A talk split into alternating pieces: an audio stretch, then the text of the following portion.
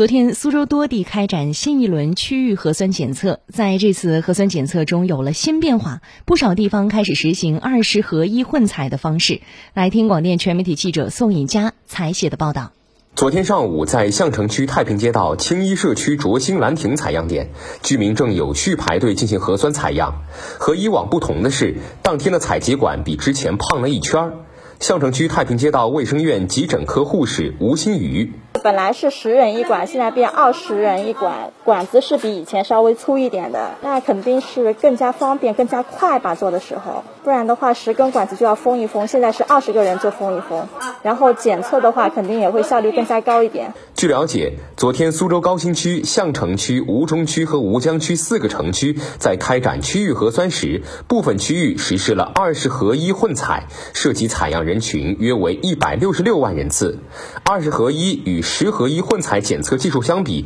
主要在采样管方面做出调整。二十合一混采检测可大幅度提高检测效率，更加适用于大规模人群核酸筛查工作。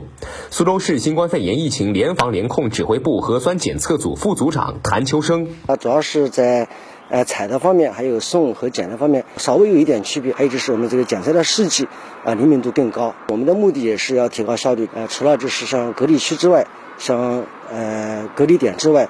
封控区之外、管控区之外的人群，啊，都可以实施二十合一的混采。下一步，我们可能是要在更广的一个区域来实施二十合一的这么一个混混采的这么一个呃一个方式。